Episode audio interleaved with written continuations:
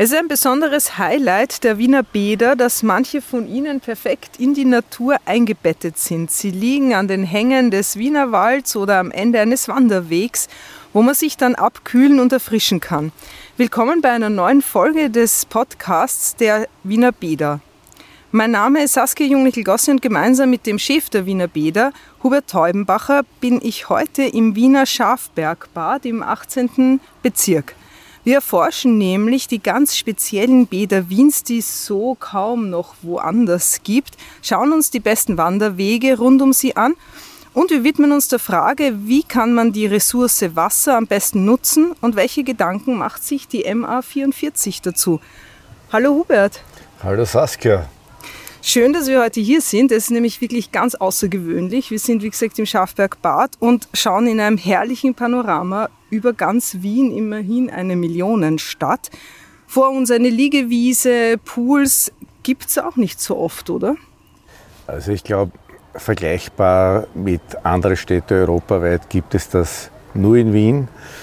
Und hier am Schafberg haben wir eine, ein wunderschönes Bad auch mit der längsten Wasserrutsche, die wir haben, mit 103 Metern lang.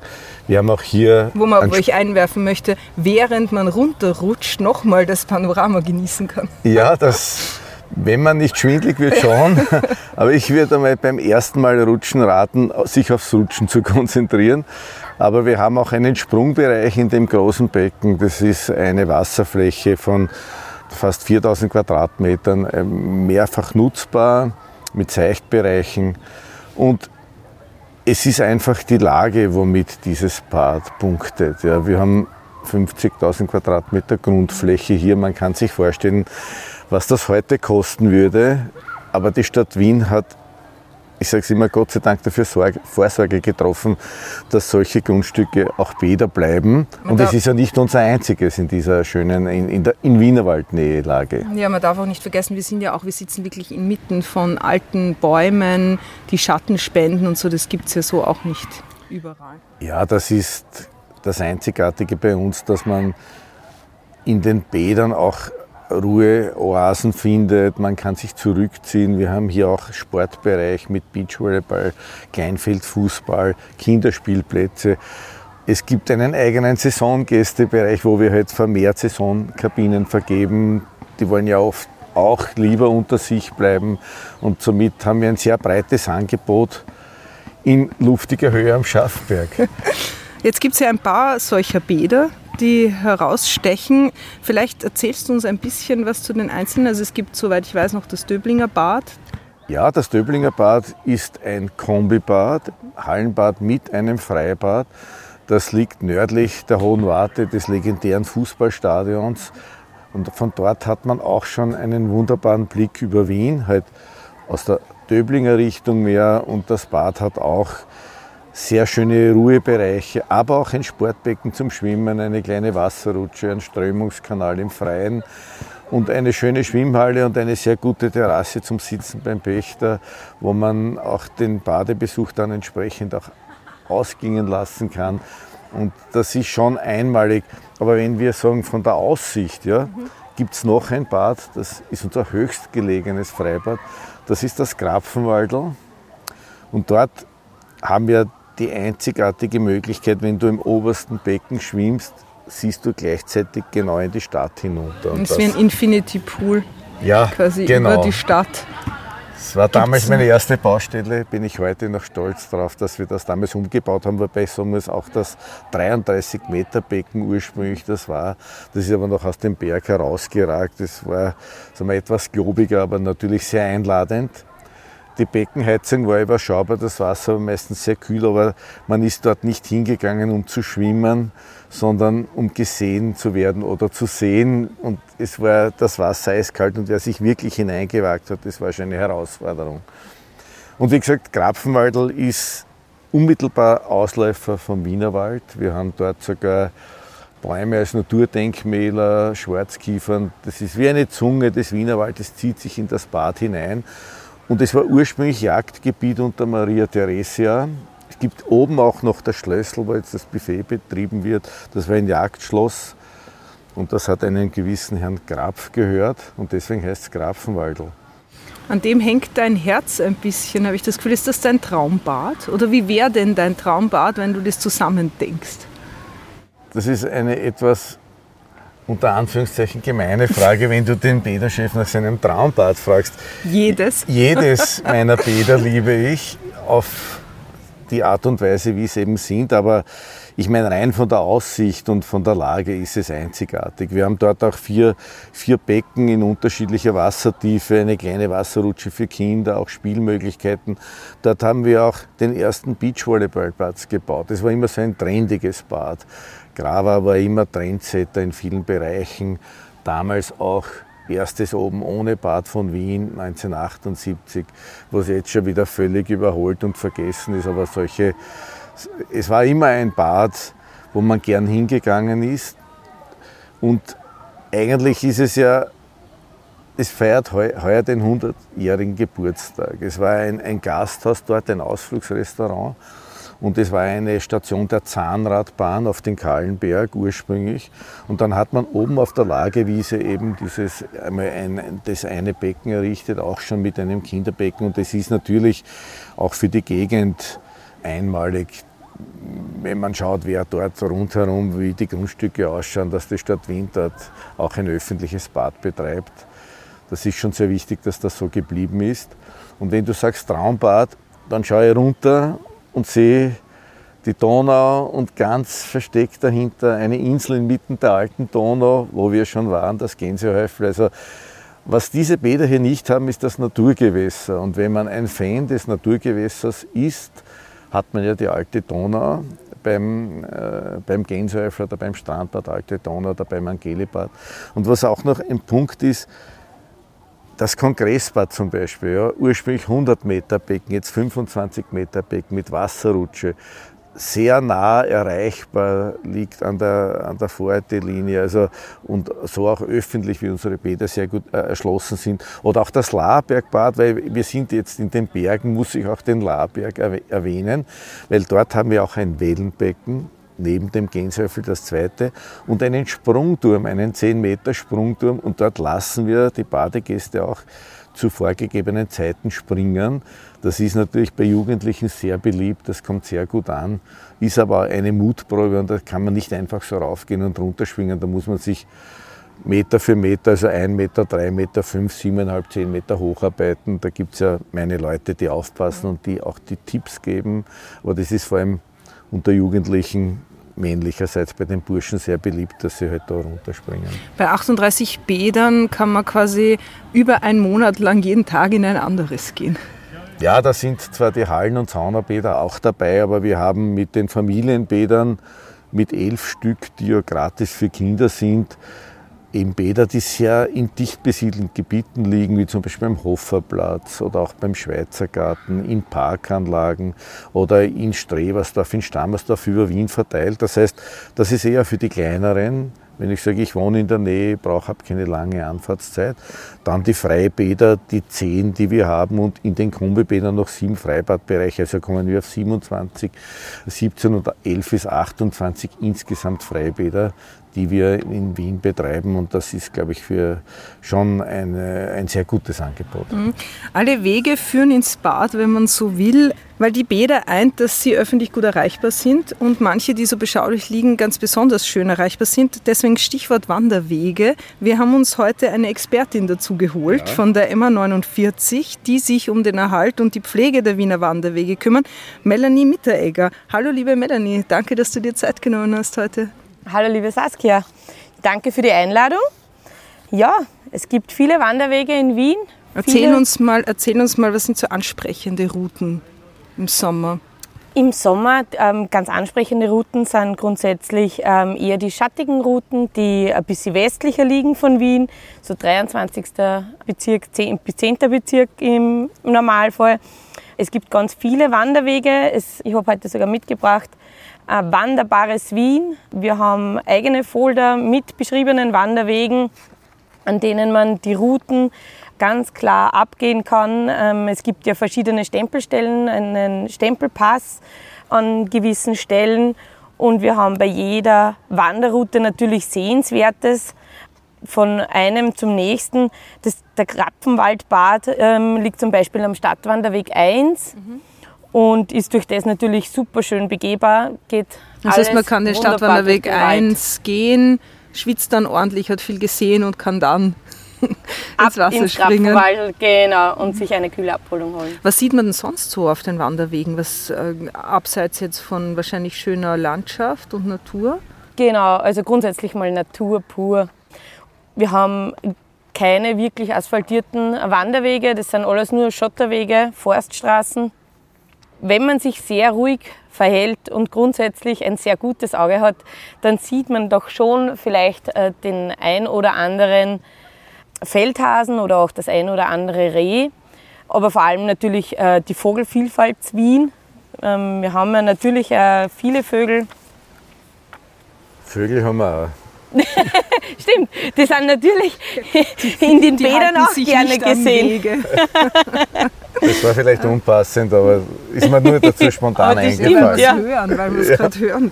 Ähm, Gibt es da sowas wie, dass die Wanderwege nach Schwierigkeitsgrad aufgebaut sind oder kann man prinzipiell sagen, jeder kann alles gehen? Äh, jeder kann alles gehen, ist äh, jetzt eher nicht so. Also es gibt schon anspruchsvolle Routen, zum Beispiel ähm, den Hamoweg hinauf das ist jetzt nicht unbedingt Kinderwagen geeignet, aber grundsätzlich, wenn man von der Endstation 43er Neuwaldeck weggeht, kann man wunderschön durch den Schwarzenbergpark, durch die Schwarzenbergallee mit Kinderwagen äh, hinaufwandern. Da ist teils auch für Rollstuhlfahrer oder Menschen mit Bedürfnissen so, dass man da relativ gut vorankommt. Es gibt in der Mitte einen wunderschönen Waldspielplatz für unsere Kleinsten. Und äh, wenn man dann natürlich äh, von der Endstation 43er wieder runterfährt Richtung Himmelmutterweg, dann kommt man wieder Richtung Schafbergbad. Also das heißt, nicht jeder kann alles gehen, aber jeder findet was. Genau, jeder findet den richtigen Wanderweg für sich. Ganz, ganz sicher, ja. Hast du einen Wanderweg für dich gefunden, Hubert? Hast du einen liebsten Wanderweg oder ist das nicht so dein Gebiet? Ich, naja, ich muss sagen, dank meines Alters, ich bin ja da jetzt auch dem Wandern näher gekommen. Das ist schon mal kurz erwähnt, der Sport des alten Mannes irgendwo. Aber es ist, man darf es nicht unterschätzen, es ist sehr gut, wenn man quasi abschalten kann beim Gehen und ich gehe, aber ich bin eher so ein Stadtspaziergänger mit Richtung Grünhänge. Das heißt, wenn ich in Otterkring starte, gehe so über die Schmelz, Steinbruchweg hinauf. Zur Brauerei. Nein, da, die habe ich schon rechts liegen gelassen. Die kommt erst beim Nachhausegehen, wenn sich meine Runde schließt. Also zuerst gehe ich einmal beim Ottergringer Bad vorbei, weil ich muss ja schauen, was dort los ist, weil da geht der Weg direkt vorbei. Dann gehe ich hinauf Richtung Steinhofgründe und da bin ich ja mitten in einem Wanderweg, der, also schönem Erholungsgebiet der MA49 wenn ich sage Otto Wagner Kirche, je nachdem die Runde, wie man es geht, oder dann weiter zum Wilhelminenberg und dann wieder hinunter und dann kannst du schon wählen. Ja. Es gibt auch heurige oder zum Ausgang kannst du auch natürlich in, der, in die Ottergringer Brauerei gehen. Aber bei meinen Ausflügen, die ich so mache, die sind eher in, ist das im Zeitbudget nicht drinnen, weil ich nehme das schon ein bisschen als, als, als zum, zum Ausspannen auch. Und ich bin auch in der Pandemie, bin ich mehr gegangen, weil da hat man erst das Schätzen gelernt, wenn man hinaus kann. Und man entdeckt immer wieder etwas Neues. Das ist das Schöne und mich zieht schon immer wieder ein bisschen in die Berge, also in die Höhe, weil dann schaut man, hat man so schöne Ansichten in die Stadt hinunter aus den verschiedenen Tälern, die Wien halt bietet. Das schaut Wien halt vom Wilhelminenberg anders aus als wie vom Krapfenwaldl, kommt man vor. Aber es ist zwar eh alles immer, dann erkennt man eh wieder, wo man ist, aber wie sich das so dreht, nimmt man beim Gehen nicht so wahr. Melanie, was soll man denn, gibt es was, was man beachten sollte, wenn man äh, sich auf einen Wanderweg aufmacht? Also was das eigene Verhalten angeht oder die Vorbereitung oder so? Also ganz wichtig ist einmal das Schuhwerk. Ganz wichtig ist festes Schuhwerk. Wie gesagt, das sind keine asphaltierten Wege. Das heißt, man braucht schon festes Schuhwerk, um die Wanderwege gut marschieren zu können. Was ganz wichtig ist oder uns sehr am Herzen liegt, wäre, dass man nicht so viele Einmalverpackungen mitnimmt und seinen eigenen Müll nach Möglichkeit wieder nach Hause mitnimmt. Äh, wir haben regelmäßig Müllcontainer stehen bzw. Mülltonnen stehen, in dem man seinen Müll wegschmeißen kann. Also bitte nichts direkt in den Wald, nichts in die Wiesen, an denen man so vorbeigeht. Es steht wirklich überall was, wo man wo man es weghauen kann. Melanie, danke schön für deine Zeit Bitte, und für gerne. die Ausführungen. Ich hoffe, viele Menschen machen sich jetzt auf auf die Wanderwege. Sagst du uns noch kurz, wo man Informationen kriegt über die Wanderwege? Also wo kriegt man so ein Folder her zum Beispiel oder auch online? Wie kann man sich am besten informieren? Also online findet man es ganz einfach unter wien.gv.at-wandern. Und ähm, es gibt äh, auf vielen öffentlichen Stellen, so wie der Stefaniewarte zum Beispiel, diese Folder oder in der Waldschule Otterkring. Man kann es jederzeit natürlich anfordern und, und einmal online reinschauen. Super, danke schön. Gerne. Hubert, wir sind ja auch heute im Schafbergbad, weil wir reden wollten über das Thema Klimakrise, über die Ressource Wasser, die eine sehr wertvolle ist. Und hier im Schafbergbad hast du uns vorher gezeigt, gibt es relativ viel Solarpaneele. Magst du uns da kurz was dazu erklären? Ja, gerne. Es ist vielleicht auch in Ergänzung zum vorher Gesagten, das ist auch in den Bädern wichtig. Wir bieten auch viele Stationen an, wo man den mitgebrachten Müll trennen kann. Das ist auch bei uns. Wir wollen ja auch die Bäder nachhaltig und ressourcenschonend betreiben. Und unsere wertvollste Ressource ist natürlich das Wasser. Und wir baden und schwimmen ja im Hochquellwasser. Also wir haben ja da über die verschiedenen Abteilungen intensive Verbindungen, wie gesagt Wiener Wasser, Wiener Wege, wie wir jetzt gehört haben, oder auch über über die Müllabfuhr, wo wir eng zusammenarbeiten und wirklich schauen, dass wir auch beim Bauen immer nachhaltiger werden, immer mehr auf die Kreislaufwirtschaft achten und uns natürlich auch auf den Klimawandel einstellen müssen. Und ein Thema ist, dass wir unser Wasser nicht nur zum Beispiel mit Gaskessel erwärmen, weil das Schwimmbeckenwasser muss erwärmt werden von der Trinkwassertemperatur auf badetaugliche 24 Grad. Und dafür haben wir hier Solar Thermieanlagen, 2000 Quadratmeter Sonnenkollektorfläche, äh, mit denen wir das Wasser vorwärmen. Und wir haben seit heuer neu über 400 Quadratmeter Photovoltaikanlage, die nehmen wir zur Stromerzeugung und den Strom brauchen wir aber auch, damit wir unsere Pumpen, weil das Wasser muss ja umgewälzt werden, das wird unmittelbar im Bad verbraucht. Das heißt, das ist bei uns immer mehr ein Thema geworden. Wir haben insgesamt in allen Bädern gesamt an die 18.000 Quadratmeter Solarthermiefläche und ich glaube, sagen zu können, überall, wo es bei uns ein Flachdach gibt, ist überall ein Kollektor drauf, um eben alternativ Energie zu erzeugen und das Wasser vorzuwärmen. Das ist super, das ist quasi in sich ein geschlossener Kreislauf, dann wo selbst die Energie dafür produziert wird. Das ist ein geschlossener Kreislauf, da gibt es dann einen, einen sogenannten Wärmetauscher und da wird über den Wärmetauscher das Beckenwasser vorgewärmt. Das heißt, das kühle Wasser kommt hin, wärmt sich über den Tauscher auf und wird dann wieder eingeleitet in, im Beckenboden.